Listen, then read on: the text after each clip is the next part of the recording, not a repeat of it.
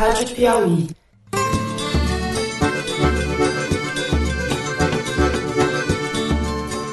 Olá, está começando o nosso quadragésimo Foro de Teresina. Quem diria que a gente chegaria tão longe? Eu sou Fernando de Barros e Silva, diretor de redação da revista Piauí. Depois a gente conversa pessoalmente, capitão. Tá? Eu estou vendo que o senhor está bem envenenado. Mas tudo bem, a minha consciência está tranquila, o meu papel foi limpo. Estou muito bem acompanhado pelo editor do site da Piauí, José Roberto de Toledo. Fala, Toledo. Opa! A nova Previdência será justa para todos, sem privilégios. Todos seguirão as mesmas regras de idade e tempo de contribuição e pela querida repórter Malu Gaspar. Oi, gente. Paulo Preto possuía cerca de 100 ou 110 milhões de reais no Brasil em espécie. Imaginem todos aqui o volume desse dinheiro. Paulo Preto tinha um bunker para guardar as propinas. No primeiro bloco, não podia ser diferente, nós vamos falar do BBB, do Bebiano, a demissão do ministro da Secretaria-Geral da Presidência da República, Gustavo Bebiano, e das consequências dessa crise política no governo Bolsonaro. No segundo bloco, nós vamos falar da reforma da Previdência, assunto que está quente no Congresso e vai ser impactado pela crise política. E por fim, no terceiro bloco, a gente fala dos tucanos que estão esquecidos, da prisão de Paulo Vieira de Souza, o Paulo Preto, ex-diretor da Dersa no governo de José Serra, em São Paulo.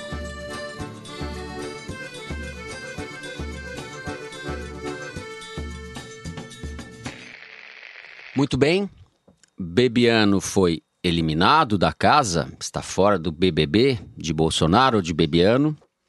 O enredo dessa história é longo, já dura uma semana. Estamos gravando na quarta e ontem vieram a público os áudios que provam que Jair Bolsonaro sabia do caso do Laranjal do PSL. Toledo, eu queria que você falasse um pouco qual é o saldo para o Bolsonaro dessa crise com Gustavo Bebiano Vamos fazer aquela coisa que jornalista adora: quem ganhou e quem perdeu. A imprensa ganhou, porque foi uma série de reportagens da Folha de São Paulo que demonstrou por A mais B que candidatos do PSL, o partido do presidente, então presidido por Bebiano durante a campanha eleitoral de 2018, andou distribuindo verba pública para candidatos laranja, que não eram candidatos de verdade, tinham muita verba e pouco voto.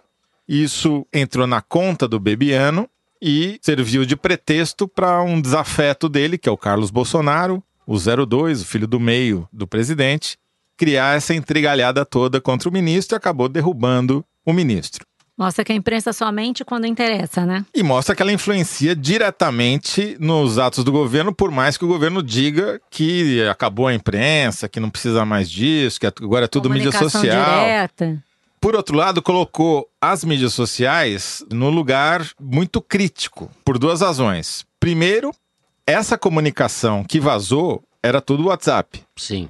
A Hillary Clinton nos Estados Unidos quase foi empichada porque usou um e-mail que não era o e-mail de governo, que não era o e-mail da. Funcional. Da, do, exatamente, do Departamento de Estado. Imagina um presidente da República que fica mandando áudio, que já é uma gravação, a torto e a direito, e agora os áudios são de conhecimento público. Que, do ponto de vista institucional, isso é muito mais esculhambação do que posar para foto de chinelo e camiseta falsificada do Palmeiras. Uhum. É muito, muito, muito pior. E os militares, que ainda têm algum senso de noção, notaram e falaram: escuta, tá louco? É, vamos botar ordem na casa. Isso daí não dá para continuar desse jeito. Parar tá de certo? se comunicar pelo WhatsApp. Pô, né? imagina, decisões de Estado sendo tomadas pelo áudio de WhatsApp. Sem contar a falta de educação, né? Porque mandar áudio, vamos combinar, é falta de educação, né? Mas tudo bem. O problema Não, é, é- esse. vai o recado aí pra você que manda áudio, porque você O tá usando não o meu tempo áudio, pra é. poupar o seu. Não é legal. né? Uhum. Bom, politicamente falando, quem ganhou, quem perdeu? Claramente ganhou o Congresso, claramente ganharam os deputados, claramente ganhou o DEM e o PSL acabou. Como força política, ele virou nada. O líder do governo lá, Major, Coronel Vitor Hugo. Vitor Hugo Da É. tropa dos miseráveis. Vamos chamar ele Vitor Hugo de os miseráveis. o PSL vão virar os miseráveis. É, é uma miséria só, porque ele chama, convoca a reunião e ninguém vai. É uma, o cara é líder dele Exato. mesmo, né? E me parece que também se fortalecem os militares e especificamente o generalato. Minha impressão é de que esse acúmulo de atrapalhadas da família Bolsonaro, eu já trato a família na presidência, porque não é só o pai, está fazendo com que o centro de gravidade do poder migre na direção dos generais. Bom, Toledo falou quem ganhou, então vou pegar o gancho e falar em quem perdeu. Obviamente, o Bolsonaro perdeu, no sentido de que muitas coisas sobre ele foram reveladas que eu acho que dizem mal sobre ele, né? Primeiro, só um comentário sobre os áudios revelados ontem. Para mim, a parte mais preocupante é aquela parte que ele diz assim para o Bebiano, que a Globo é o inimigo.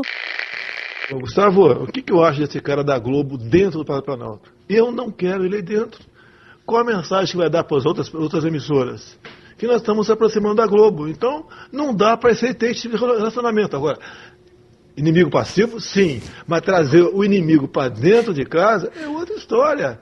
Como presidente da República, cancela, não quero esse cara aí dentro, ponto final. Um abraço aí. Para quem eventualmente não sabe, ele está falando do Paulo Tonê Camargo, vice-presidente de Relações Institucionais do Grupo Globo. Isso. Que E tinha uma audiência marcada Com, com, o Gustavo, Gustavo Bebiano. Bebiano. E Na que já terça-feira, tinha se tarde. encontrado antes com o general Heleno e o general Santos Cruz. E o Bolsonaro, de fato, não tinha dito nada. Mas, enfim, isso aí Tinha é se uma encontrado questão. na agenda oficial Na dos agenda dois oficial, dentro do com Planalto. todos a agenda pública, com os ministros Ambos do os Bolsonaro. encontros em né? fevereiro. sim. E ele também é presidente da ABERT, que é a associação de todas as emissoras de rádio e televisão. Isso aí, assim, é normal. Todo mundo visita todo mundo. O que me chamou a atenção foi o seguinte: quando o Bolsonaro diz assim. Qual a mensagem que vai passar para as outras emissoras que estamos nos aproximando da Globo? Qual o problema de se encontrar com a Globo? Tem algum compromisso com as outras emissoras?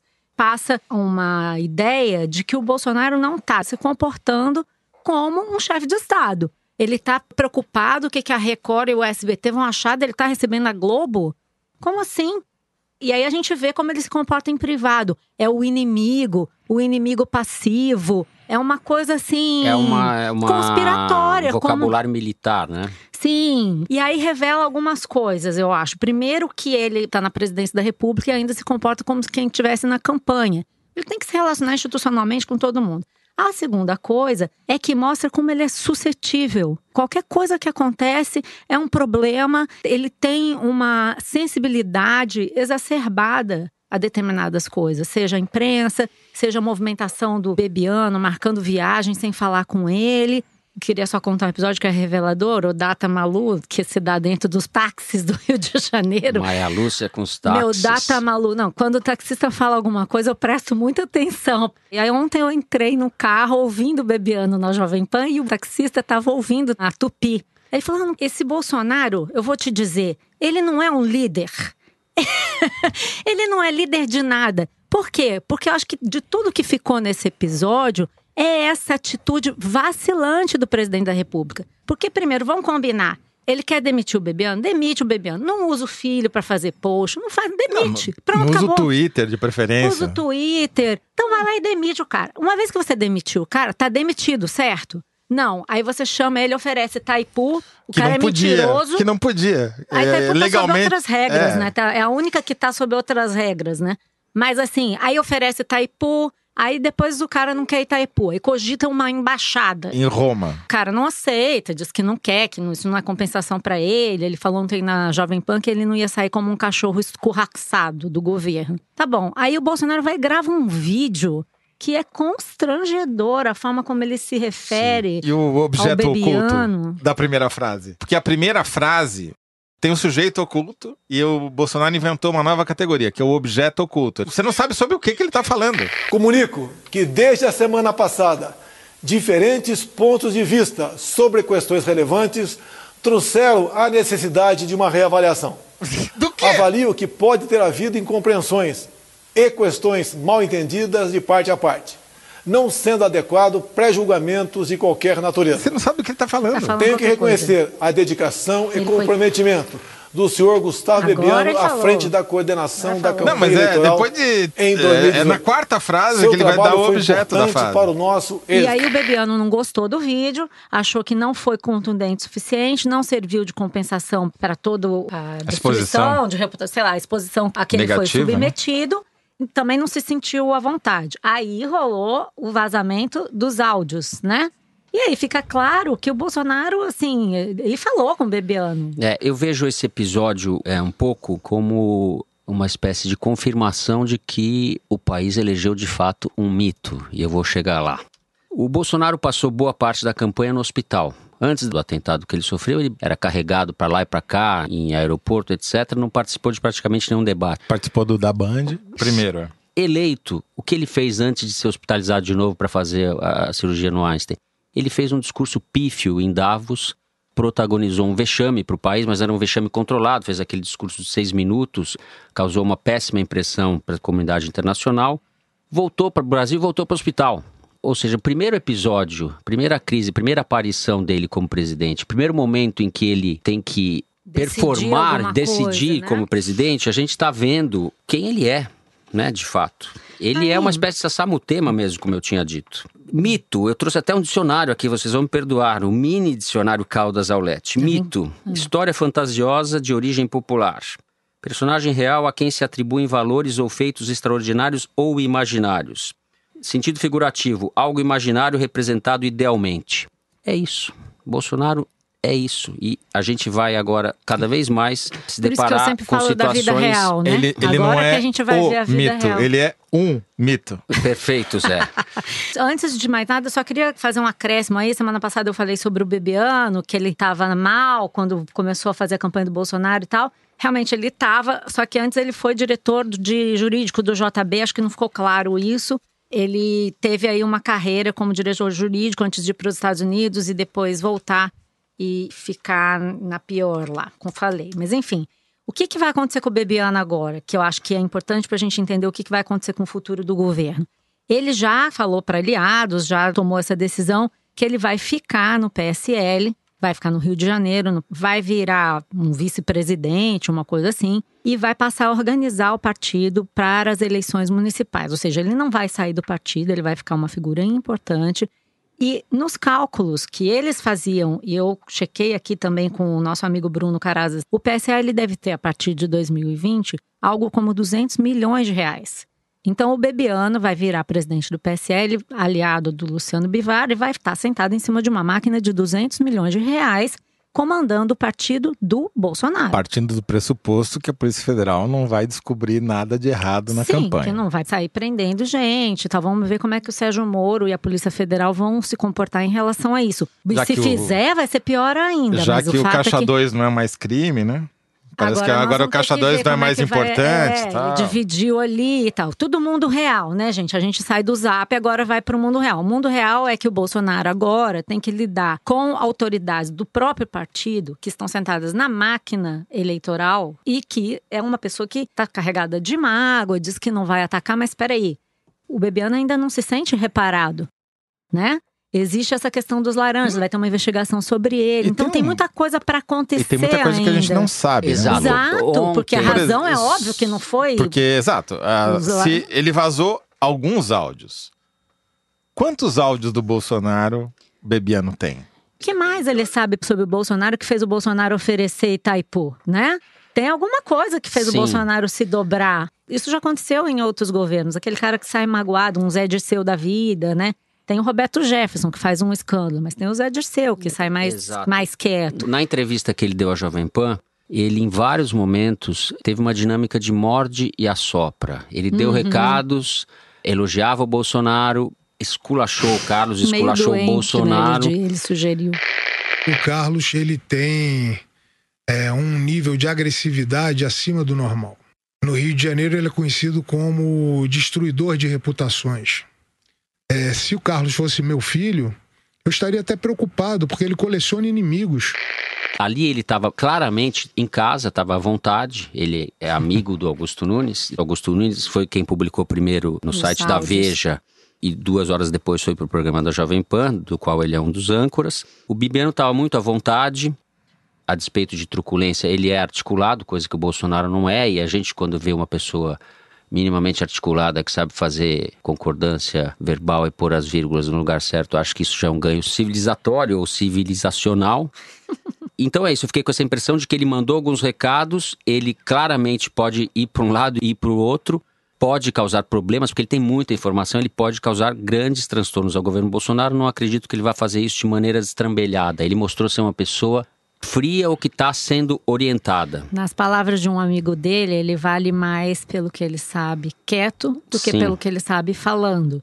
Porém, existe uma calibragem para ser feita aí, né? Os recados que ele mandou ontem para o Carlos, eu trocaria Carlos por Jair, porque ele tem falado para as pessoas isso, que não é o Carlos e é o Jair. E o Toledo falou isso semana passada, eu acho que é isso mesmo. O Jair usou o Carlos para demitir Sim. o Bebiano, não foi o Para Carlos mostrar que uma demitiu autoridade ele. que ele não tem, né? O áudio do Bolsonaro para o Bebiano, em que ele disse: como presidente da República. Sim. Aquilo é, é- é ridículo, porque Uhum. um presidente da República com autoridade não precisa dizer.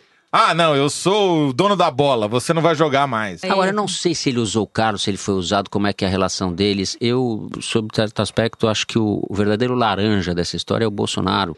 Bebiano ontem ficou falando algumas coisas que me chamaram a atenção. Primeiro, ele disse que teve um filho de um colaborador que quase se suicidou Sim. por conta da difamação que o Carlos, o Carlos fez. teria sido muito agressivo, é é um colaborador É o durante filho a de um campanha. publicitário é, da o- o- campanha. ele, ele humilhou esse Humilhou o publicitário durante a Chamou de campanha. vagabundo. E ele disse que o filho, em função disso, ficou traumatizado e tentou suicídio. Aí a ele história é falou- esquisita isso. também, né? Foi, é, exato, um filho de um dos publicitários lá da M4 que tentou se suicidar. A outra coisa Ou que ele seja, falou. o Bibiano pegou bem pesado também, Pegou né? pesado, foi pra cima. E outra coisa é que ele falou que tem uma fofoqueira no Palácio do Planalto, que é a Letícia Catelani, diretora da PEX, com quem ele não se dá. E eu achei interessante ele dizer essa coisa da grande caixa de conspiração. Acho que isso vai ter um sentido para os Bolsonaro que a gente não está alcançando o suficiente. Elogiou Janaína e pregou tolerância e disse que sem tolerância nós não vamos construir um novo Brasil. Eu acho que está nascendo aí uma figura política que vai incomodar muito o Bolsonaro. O Bebiano ficou maior, porque ninguém sabia direito quem ele era. E ao se expor da forma como ele se expor, embora muito magoado, ele criou uma persona política. Que ele vai tentar explorar daqui pra frente. Ele agora virou um ator. Mas ele, só a caixa vamos de lembrar que ele está conspiração. sob investigação. Sim, e essa claro, investigação pode levar ele para outros Sim. lugares. Mas até isso pode né? se transformar num problema. É um ator prendendo o PSL, domina a Vamos máquina de ver 200 quão, milhões e ao quão mesmo tempo... independente, quão autônoma é a Exato. Polícia O Federal fato é e o Ministério um Público novo- e o Ministro da Justiça. né? Exato. A teoria da conspiração a que você se refere, acho importante a gente registrar. Ele, em determinado momento da entrevista para a Jovem Pan, disse que ele, Carlos Bolsonaro, vive numa grande caixa, que é uma grande teoria da conspiração. Isso. E que o Isso, Carlos vive isso, numa espécie isso, de isso. mundo paranoico, o pai em que endossa, né? tudo são intrigas palacianas, tudo são teorias da conspiração. Uhum. O Bebiano disse na entrevista também: a minha indignação é ter servido como soldado disposto a matar e morrer e, no fim da linha, ser crucificado e taxado de mentiroso. Embora isso seja uma metáfora, matar e morrer, não deixa de ser sintomático desse governo, os termos que o Bebiano usou. Bom, com isso a gente encerra o primeiro bloco. Vamos falar de reforma da Previdência no segundo. Muito bem, temos uma reforma da Previdência. O presidente Jair Bolsonaro levou ao Congresso nessa quarta pela manhã a proposta de reforma, sobre a qual, Malu, você que está desde as sete da manhã estudando este assunto, sobre a qual você vai falar, do que está em jogo. Bom, chegou a reforma da Previdência, finalmente, ao Congresso. Agora é que começa. Porque, assim, é uma reforma da Previdência que é considerada contundente, né? Ela cria uma idade mínima para aposentadoria. Não sei se é radical, assim. Aí vai depender do- da sua opinião Abrangente. sobre o pacote. O fato é o Abrangente. seguinte: ela é abrangente, ela é mais abrangente, inclusive, do que a proposta que o Michel Temer tinha apresentado. Uhum. Ela estabelece uma idade mínima para aposentadoria que é de 62 anos para mulheres e 65 para homens, que vale para setor privado e setor público, com algumas exceções. Professores, policiais militares, tem algumas coisas assim. Essa idade mínima vai ser atingida ao longo de 12 anos, vai aumentando de seis em seis meses a partir da aprovação da reforma. Quem já tem o benefício, Não já usufrui e não acontece nada. Não, Mas exatamente. qualquer pessoa que A esteja na fila, A partir da aprovação da regra. reforma, começa uma tabela de progressão para aposentadoria. Você se aposenta para mulheres a partir dos 56 anos e para homens a partir dos 61 anos. Vai começar a existir uma idade mínima vai começar a aumentar a idade mínima para aposentadoria até chegar nesse patamar aí, 65 anos para homens, 62 para mulheres. Existe uma série de regras que eu acho que não vale a pena a gente entrar em detalhe aqui, mas só para destacar mais alguns pontos, existe uma exigência de 40 anos de contribuição para que os segurados do INSS recebam 100% do salário. Vai haver um teto de R$ 5.800, que antes não era respeitado por todas as categorias. E existe uma alíquota de contribuição que vai subindo conforme o salário da pessoa também. Então, quem ganha mais paga mais. Quem ganha Até mais 14%. paga mais. E é isso que o governo está procurando enfatizar na sua proposta, que é uma reforma que vai fazer justiça, porque hoje quem é mais rico se aposenta mais cedo e quem é mais pobre se aposenta mais tarde. O que é verdade. E eu acho que, assim, já falando um pouco sobre as circunstâncias políticas dessa apresentação dessa reforma no Congresso. Eu acho que, do ponto de vista mais geral, Hoje é difícil você encontrar alguém que fale coisas como não existe déficit da Previdência, o déficit da Previdência é uma falácia. Chegou-se a um ponto na sociedade brasileira que virou um mico falar isso. É óbvio que tem um déficit Uhum. da Previdência. Os estados estão tendo dificuldades com isso. O Rio de Janeiro, a partir do São- ano passado. São como os negacionistas que falam que não tem É, aquecimento terra é global. quase. plana, não tem aquecimento. Tem coisas que são. Agora já virou um fato. E virou um fato, tristemente, porque as pessoas estão começando a experimentar isso no seu dia a dia. No Rio de Janeiro, no ano. Agora não me lembro se foi passado ou retrasado, acho que foi retrasado. Começa a dar desconto no pagamento da aposentadoria porque não tem dinheiro.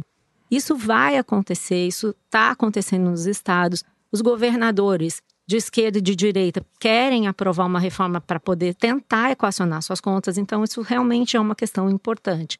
E é a questão em torno da qual se mobiliza os empresários, o mercado financeiro, está todo mundo olhando para isso. Se para aprovar a reforma, tem aquela grande frase que você ouve quando você fala de, com gente do mercado financeiro, empresário: se aprovar a reforma, a coisa anda.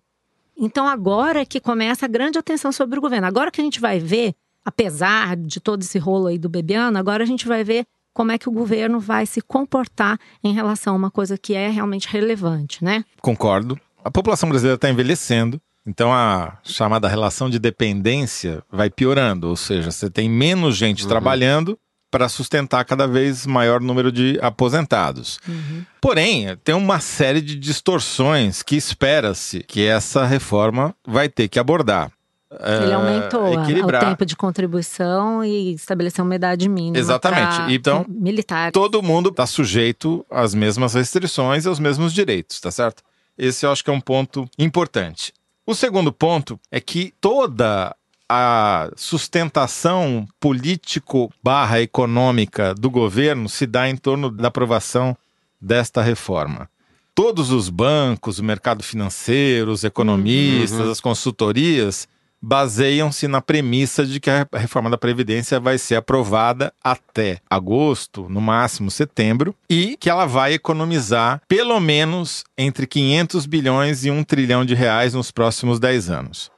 Qualquer coisa abaixo desse valor vai ser um balde de água fria no mercado financeiro e todo esse clima de, não vou dizer euforia, mas de otimismo em relação à Economia. economia e ao governo vai por água abaixo. É, a tolerância do PIB em relação ao Bolsonaro está diretamente ligada a isso. Sim. né? Totalmente. E, apesar das trapalhadas todas, etc., se a reforma da Previdência se viabilizar, Sim. Só esse governo te dar tem um chance de exemplo. dar certo. Só se não se um viabilizar, exemplo. esse governo vai dar errado. Vai acabar em, Tem um antes de terminar o primeiro legal, ano. A única vez que a bolsa se abalou no governo Bolsonaro, assim, desde o início do governo Bolsonaro, não foi por causa do Bebiano e foi quando o Rodrigo Maia decidiu que ia fazer a tramitação completa do projeto de reforma da Previdência. Existia uma dúvida sobre se ele iria usar o projeto do Temer e botar lá as emendas para poder agilizar a tramitação ou se ele ia começar do zero e aí sim demoraria mais.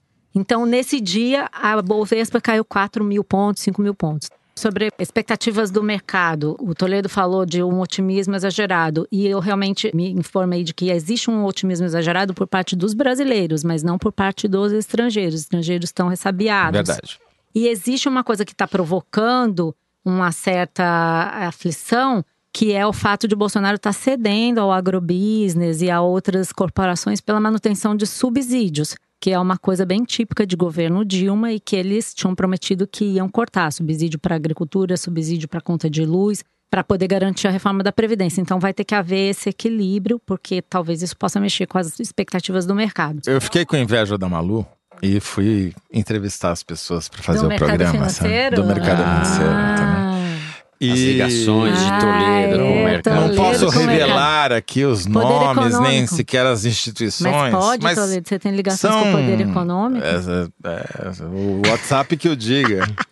Toledo, Zap. Bom, eles estão um pouco, a meu ver, negacionistas em relação à extensão da crise bebiano e de como isso pode se refletir nas uhum. reformas. Eles estão achando que não, isso é uma crise menor.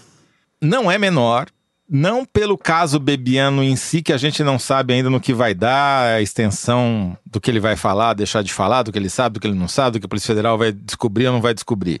Mas pela vulnerabilidade que ficou patente da relação do governo com o Congresso. Perfeito, e isso teve um fato claro na terça-feira, quando o governo tomou uma lavada, lavada na votação de um projeto de lei que cancela o decreto que nós chegamos a comentar aqui, que aumentava o número de autoridades que podem dizer que Decretar um documento é sigilo, sigiloso Segundo a lei de ou não. acesso à informação. Eles perderam por 367 a 57. O único partido que votou majoritariamente com o governo foi o PSL, mas com um voto contra do seu presidente Luciano Bivar. Se enganou, ele Se se enganou. enganou. Deixa eu fazer um É, não foi o único engano que ele cometeu, mas O enfim. Mourão, nesse episódio, comentou falando, perdeu o Playboy. É, Malta ele ironia. reconheceu que perdeu o Playboy. É. Mas o, O Mourão o tá significativo é você ver o resultado por partido. O DEM, que supostamente é o fiel do, da balança, tem os presidentes da Câmara e do Senado, tem três ministros na esplanada. O DEM, dos 27 votos, 20 foram contra na Câmara. Uhum. Isso é um sinal. Qual é o sinal? O Bolsonaro, cadê os cargos nos estados? Uhum. A velha política está mostrando que ela continua aí e vai pois mandar. é. Esse episódio do Bebiano, que ainda não está concluído, serve para mostrar, entre outras coisas, que a reforma da Previdência ficou mais cara no Congresso. Então, olha só. Primeiro, o Rodrigo Maia, no final de semana, deu uma chamada no Bolsonaro a respeito do Bebiano, dizendo que o Bolsonaro tinha que decidir que ele era o presidente, se ele demite, se ele não demite. Porque o Bebiano era o grande auxiliar. defendendo o a- a- Bebiano, o que era o dele no palácio. dele no palácio, né?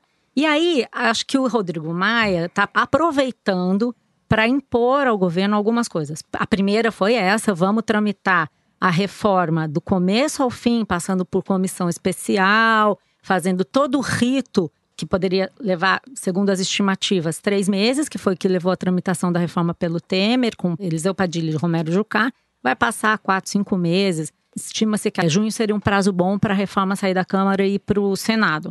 Eu falei hoje com um deputado que participou dessas conversas. O Rodrigo Maia fez um acordo com o PCdoB e com o PDT para que ocorresse essa tramitação, para que eles tivessem chance de falar na reforma, de aparecer na televisão, de brigar com o governo e tal.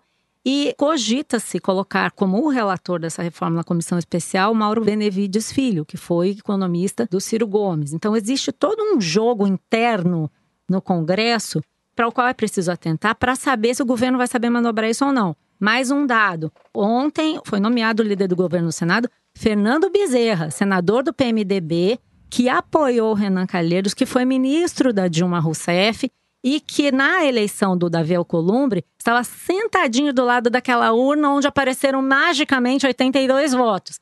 E Fernando Bezerra, que é pai de um ex-ministro, Fernando Bezerra Filho, que é Temer. do DEM e é amigo do Rodrigo Maia. Tudo isso foi imposto ao Rodrigo Maia para o governo, não é uma coisa que o governo fez porque quis. Então existe um jogo de forças ali no Congresso que a gente vai ter que ver se o Bolsonaro vai saber jogar. Hoje ele foi ao Congresso, que foi interpretado como uma mensagem positiva. Ele não mandou um ministro, foi ele que foi deputado por tantos anos, revisitar uma casa. Mas isso é um gesto. Tem todo um processo de meses para ser atravessado, né? O senador Jorge Cajuru contou uma história bem interessante numa entrevista que ele deu para o Estadão Hum. que quando o Alcolumbre ia visitar um senador para pedir o voto dele, isso durante o recesso, e ele foi aos 27 Uhum. unidades da Foi federação, praia, ele foi né? um ah, visitar cada, Foi na cada fazenda estado. de cada um. Ele, enquanto estava falando com o senador, tocava o telefone do Alcolumbre e era o Bolsonaro. Hum. Para dizer, claro, caso pensado e combinado, tá certo? Para mostrar, eu sou o candidato do Bolsonaro. E daí passava o telefone para o senador, entendeu? Tinha esse Uhum. Tinha uma teatro. combinação. Exatamente. Então, o Bolsonaro não é que ele fica alheio às negociações políticas, ele participa diretamente. E, no caso do Alcolumbre, foi uma vitória. Nesse caso, foi uma derrota. É o que a gente chama de nova política.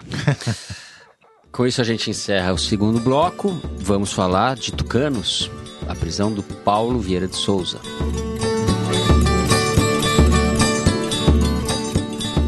Na manhã da última terça-feira, num desdobramento da sexagésima fase da Operação Lava Jato, eles estão na nossa frente. Nós Isso estamos falar. quadragésimo programa. A gente tem 40 eles estão na programas, eles- mas eles sexagésima começaram antes. a Operação Ad Infinitum, né? Eu adoro esses nomes. A Polícia Federal prendeu Paulo Vieira de Souza, conhecido como Paulo Preto, ex-diretor da Dersa, no governo de José Serra, governo dos Tucanos em São Paulo. O Paulo Preto é acusado de movimentar algo em torno de 130 milhões em contas na Suíça. E a Malu sabe muito dessa história, porque andou lendo sobre esse assunto. Pois é. Paulo Preto apareceu agora como um dos operadores da Odebrecht, do setor de operações estruturadas da Odebrecht, vulgo Departamento de Propinas, né?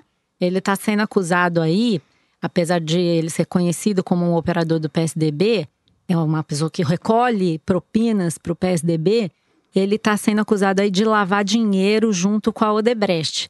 E aí é que nesse contexto... Lavar e secar, né, maluco? Lavar, secar, secar ao sol, né? Explica aí, Nós explica aí, ficamos explica aí. sabendo por esse processo que dinheiro embolora Exato. tem que cuidar direitinho. Qual era a história? A Odebrecht tinha um departamento de operações estruturadas que pagava grandes quantidades de dinheiro em propinas, em dinheiros variados, todos ilegais. E por isso ela sempre tinha necessidade de ter dinheiro vivo para ser distribuído nas malas Brasil afora. Ele não né? pode ir no banco, mano? Não pode ir no banco. Esse aqui era o negócio. O princípio era você conseguir essas quantidades de dinheiro de forma que não passasse pelo sistema bancário. E aí é por isso que Onde é que eles iam? Na igreja? Eles né? guardavam numa transportadora de valores. Existia Hum. um doleiro, um doleiro, um operador que se chama Álvaro Novis, foi delator, inclusive já entregou todo o esquema que tinha um galpão aqui no Rio de Janeiro De dinheiro. de dinheiro. Esse doleiro, Álvaro Novis, que era quem fazia toda essa operação de pegar dinheiro vivo e distribuir no Brasil. Ele era o banco central da lavagem uma de espécie dinheiro. de banco central, como passava por transportadora de valores, você não via. As pessoas gostam de falar, mas e o COAF? Não deu para o COAF ver, porque justamente o princípio era esse: vamos enganar os órgãos fiscalizadores. Então vamos fazer um esquema de grande quantidade de dinheiro. E aí o que, que acontece? A Odebrecht já tinha tido outros esquemas de transformar dólares em dinheiro vivo no Brasil. É para isso que servem os doleiros. E esses esquemas foram dando errado. Teve a Itaipava, outros esquemas como esse. Em 2010, eles precisavam pagar propinas, dar dinheiro para a campanha, principalmente. 2010 era ano eleitoral, campanha presidencial. E eles precisavam de grandes quantidades de dinheiro no Brasil para distribuir para todo mundo. E estavam atrás de alguém que tivesse grande quantidade de reais disponível para fazer essa troca. Eles pegariam os reais dessa pessoa no Brasil e depositariam em contas lá fora a quantidade correspondente. Foi quando um dos operadores do Odebrecht, chamado Adir Assad, conhecido como Kibe, ou Esfirra, não sei, ele e o irmão dele eram conhecidos pelos codinomes Kibe e Esfirra, falou que tinha uma opção, que era pegar o dinheiro do Paulo Preto. E aí começaram a fazer E essa por que, que o Paulo Preto teria tanto Aí dinheiro? é que tá. O Ministério Público ontem disse que não estava olhando para isso. Mas a gente sabe, até a própria delação do Odebrecht, os executivos do Odebrecht já entregaram que o Paulo Preto era o grande arrecadador do PSDB desde muito tempo. Inclusive, ontem eu conversei com um dos delatores do Odebrecht que me disse: olha, a gente sabe que o Paulo Preto era um grande operador desde 2002. E devemos lembrar que a obra do Rodonel foi uma obra Exato, bastante isso que eu cara. ia falar. Na obra do É. Rodonel, ele cobrou. Ele cobrou 0,75% de cada fatura liberada na construção do Rodonel Sul. E ali estavam Não todas só as de da empreiteiras, Odebrecht, de porque era- todas as era muito grande a empreiteiras. obra, muito Elas cara. fizeram um cartel, se reuniram e pagaram esse dinheiro para o Paulo Preto. Esse Detalhe, é um episódio. 2002, eleição que Serra é candidato a presidente.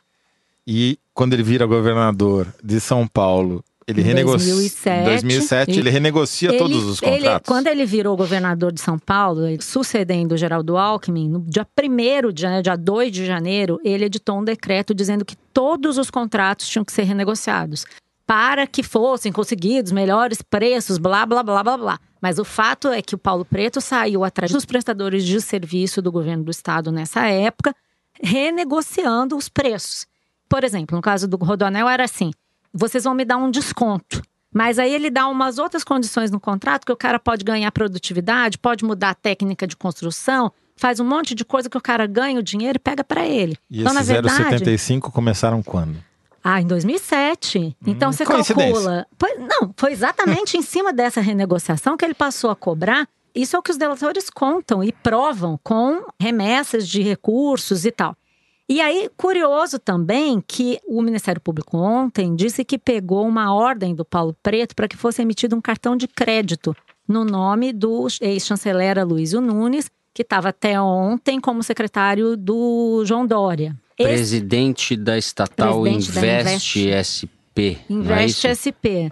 É uma estatal que chama Investe Chama- SP é, do João Dória. É uma, o atrair Brasil, investimentos. o Brasil não é divertido mesmo. Mas o investimento que o Aloysio Nunes atraiu em 2007 foi essa emissão desse cartão de crédito que o Paulo Preto mandou entregar num hotel chamado Hotel Majestic, numa cidade da Espanha que eu não consegui entender qual era, mas que era para ele usar no final do ano, entre 24 Aloysio de nega, né? Não, a emissão do cartão foi feita. O que o Ministério Público não sabe dizer e supostamente fez essa operação para descobrir é se o Aloysio Nunes usou o cartão de crédito ou não, mas a emissão do cartão de crédito foi feita. O que Ele acon- disse que não, Em né? 2007, que foi o ano que o Paulo Preto recolheu E o dinheiro. era secretário de governo de então Serra existem duas coisas. Uma coisa é como o Paulo Preto conseguia esse dinheiro. Isso não estava em questão na operação de ontem. E essa história de secar o dinheiro, maluco? Como é que é essa história? Então, aí os, o- aquela. Então, gente. Toledo tá muito Essa história é interessado. demais, gente. Ele tá muito interessado nesses Ele tá meandros preocupado, práticos. é, exatamente. Senão a piada ninguém vai entender. Aí que vem a história que eu apelidei de 2G10, porque daí os operadores do Adir Assad iam lá com uma van para encher a van de dinheiro nos apartamentos. O Paulo Preto mantinha dois apartamentos em São Paulo, onde ele guardava esse dinheiro. E aí eles contaram na delação para o Ministério Público e também antes para o Adir Assad que quando eles chegavam lá, que entraram no quarto, o Paulo falou para eles que estimava ter ali dentro mais ou menos 100, 110 milhões de reais em dinheiro vivo, que é uma quantidade Bufunfa. é, você imagina, não tem foto. Então você imagina as fotos do Gedel, dos 50 milhões do Gedel, multiplica por dois, é esse Uhum. dinheiro que estava no quarto. Como ficava guardado no quarto, fica, às vezes embolorava, era um quarto muito úmido. Então um dia eles chegaram lá e tava o Paulo É Preto. o dinheiro era lavado, né? O dele tava secando, lavou, secou. Aí É. botou o dinheiro no sol para secar, porque senão estragava o dinheiro. Sensacional. Tem um aspecto que não acho menor nesse caso, que é a relação da Lava Jato com o Supremo, e a relação desse novo governo com o Supremo, especificamente com o Gilmar Mendes. Gilmar Mendes soltou já. O Paulo Preto não é um preso é, Inédito. inédito, né? Ele já foi preso duas vezes. E solto duas vezes. E solto E duas vezes. aparentemente já sabia Em que ia ser preso maio- dessa vez. maio hein? de 2018, o Gilmar Mendes o soltou, por entender que a prisão preventiva era desnecessária. No dia 30 daquele mesmo mês de maio de 18, ele voltou a ser preso e ficou apenas algumas horas detido. O Gilmar Mendes, de novo, o libertou. Dessa vez, o Dallagnol até soltou um Twitter, ou fez um comentário dizendo que o ministro responsável pelo caso agora é o Faquin, não o Gilmar Mendes. E que, portanto, não haveria risco do Paulo Preto ser solto dessa vez. A Lava Jato fez uma manobra para tirar da alçada do Gilmar. Conectaram a Petrobras, né? Exatamente, para levar o caso para Curitiba e não deixar em São Paulo, onde esse caso demorou tanto que, por exemplo, prescreveu para o Zé Serra. Isso. E o Paulo Preto está para fazer 70 anos, o que faz com que os prazos todos sejam encurtados à metade, o que levaria a um risco de prescrição no caso dele também. E vamos lembrar que na semana passada a Suíça finalmente liberou os documentos das contas Do Paulo Preto. supostamente do Paulo Preto na Suíça e está enviando isso para o Ministério Público. Supostamente é uma bom dessa. Como assim, supostamente? Não, Pô, vai- tá é um o cara prudente. tinha o dinheiro lá sobrando em reais porque tinha os dólares Juntou na Suíça, era uma colchão. compensação, é, certo? É, é, exatamente. Tinha lá, não é supostamente não. O dinheiro tava lá. Ele dava os reais e recebia os Recebia, dólares lá. recebia, essa, essa recebia. aqui é a lavagem, tá certo? Isso. Agora, só queria tentar duas coisinhas. Primeiro, o timing dessa operação pode ter sido absolutamente legítimo, acredito até que tenha sido, mas de alguma maneira tirou um pouco dos holofotes sobre o escândalo do Bebiano e Ah, mas do eu acho que não tinha nada a Laranjal. ver uma coisa com a outra. Sim, Não- mas Não efetivamente- tem como você planejar uma operação desse tamanho. É, não sei. tem? É, você pode adiantar ou atrasar uma semana, sim. Mas eu acho que é, efetivamente o que aconteceu é que é tanto escândalo que, por exemplo, a gente não fala nem lembra do Queiroz. Flávio Bolsonaro. Cadê Sim. o Queiroz? Cadê o Queiroz? Vamos falar de novo? Cadê então? o Queiroz? Cadê o Queiroz? Cadê o Queiroz? Cadê o Queiroz? Cadê o tá Queiroz? caçando Java Porco. Aí a gente já falou das duas coisas. já juntamos as duas coisas. Queiroz e Java Ai, meu. Deus do céu. Boa, Malu, é isso aí. Bom, Falamos de Java Porco também. Com isso, a gente chega ao fim do terceiro bloco e agora a gente vai pro momento lúdico do programa. Momento em que a gente para de fingir que é sério e bota pra fora os sentimentos mais primitivos. Ui, é o a nosso inveja, a vingança e a competitividade, não é, Malu? E a violenta emoção. Dani, solta aí.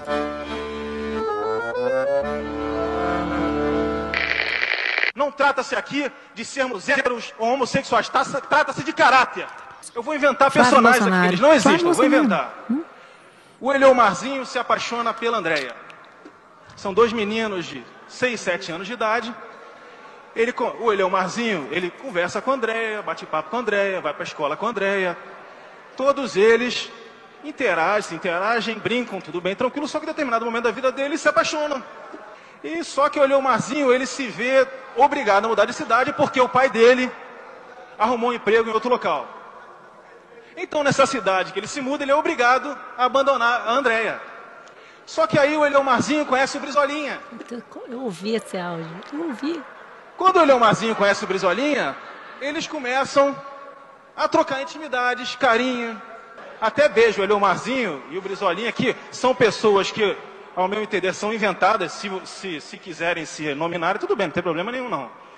E a partir daquele momento o Eliomarzinho fica em dúvida, poxa, será que eu ainda amo a Andreazinha ou será que eu amo o Brizolinha? Conclusão da história. Eu amo a Andréazinha e, ando, e amo também o Brizolinha. Por quê? Porque assim a probabilidade de eu ser feliz aumenta em 50%.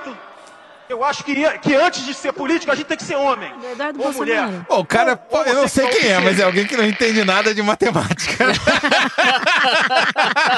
Dobrou e aumentou 50%. Aumentou 50%. Dobrou e dividiu pelo meio.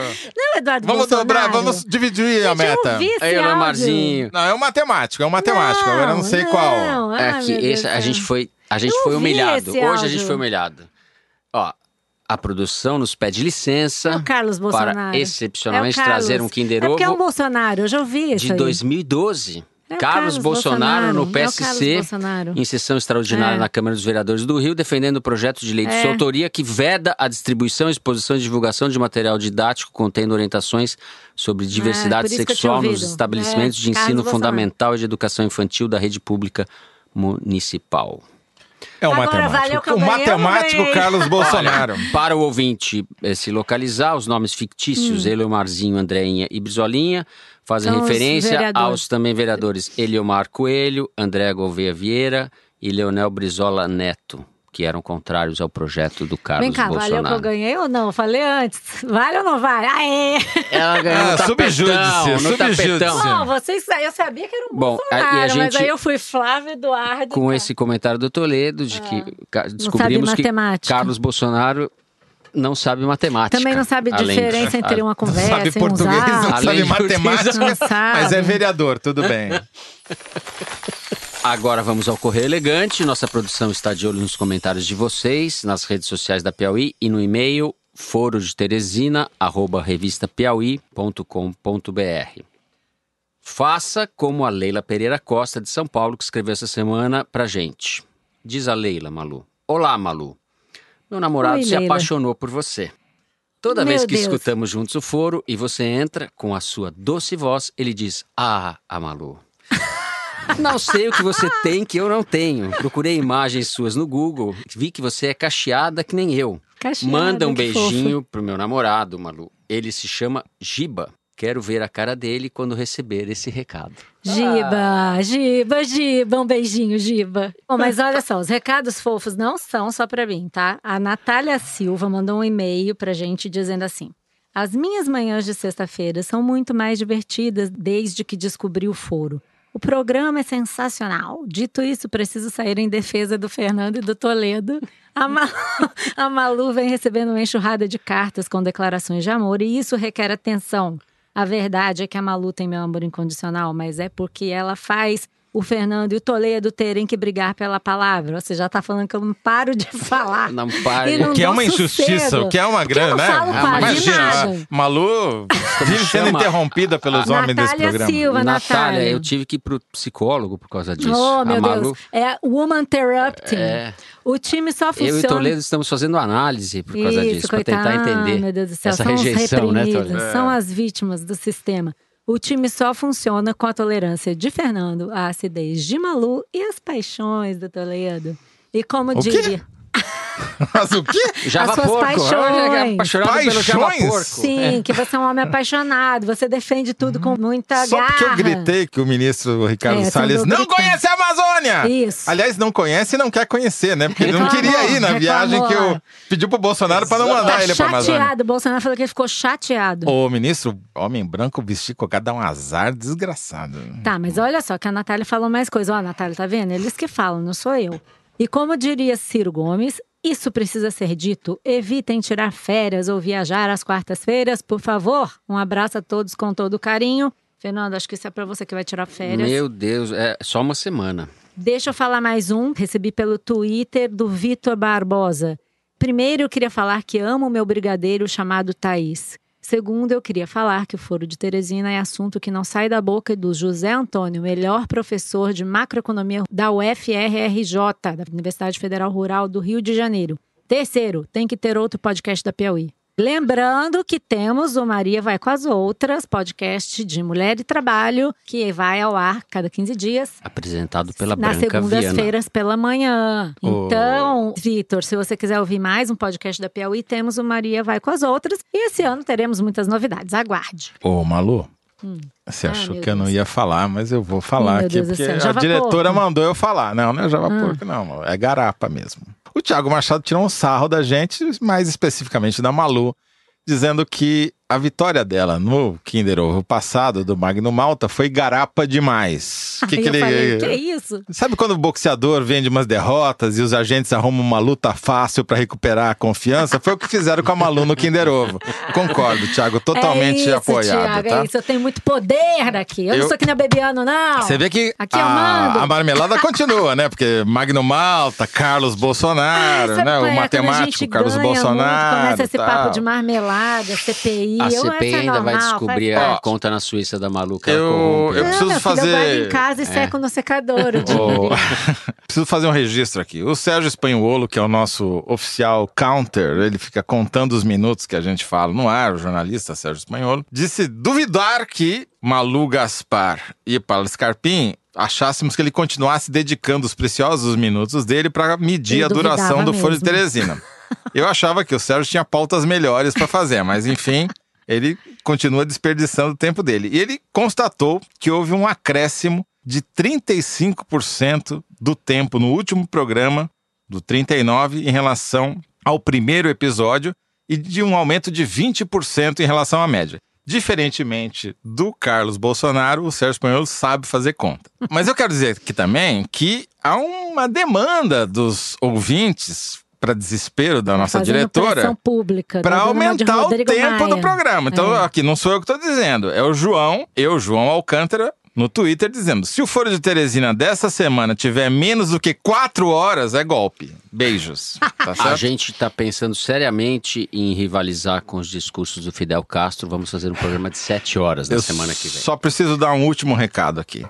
Um beijo para a Gabriela Martins Treze, nossa ouvinte fiel, que é filha do Humberto Treze, um dos mais renomados jornalistas do Rio Grande do Sul. Humberto, você não gosta de mim, mas sua filha gosta. um beijo, Gabriela. Um beijo, Gabriela. E eu queria aproveitar para mandar um beijo para minha sobrinha Tereza, que acaba de nascer. Opa! Enquanto nós gravávamos o programa, acabo de receber a notícia. Bem-vinda, Tereza. Filha do meu irmão. O Eba! Bem-vinda. O movimento. Tereza. Coisa mais linda. Beijo, Tereza. O movimento Java Porquista tem ganha mais um adepto. Meu Deus do céu, tá demais. Cara quer cooptar até a pobre da Tereza. Com esse momento declaração, a gente encerra o quadragésimo Foro de Teresina.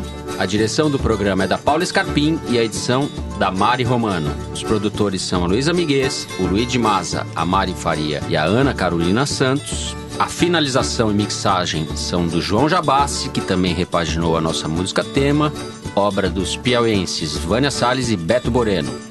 A responsável pela coordenação digital é a Kelly Moraes. Nós gravamos no estúdio Rastro com o Dani Di. Eu sou Fernando de Barros e Silva. Me despeço dos meus amigos José Roberto de Toledo. Tchau para os amigos ativos e para os inimigos passivos. e Malu Gaspar. Tchau, gente. Até semana que vem. Até a Vamos pro próxima. 41.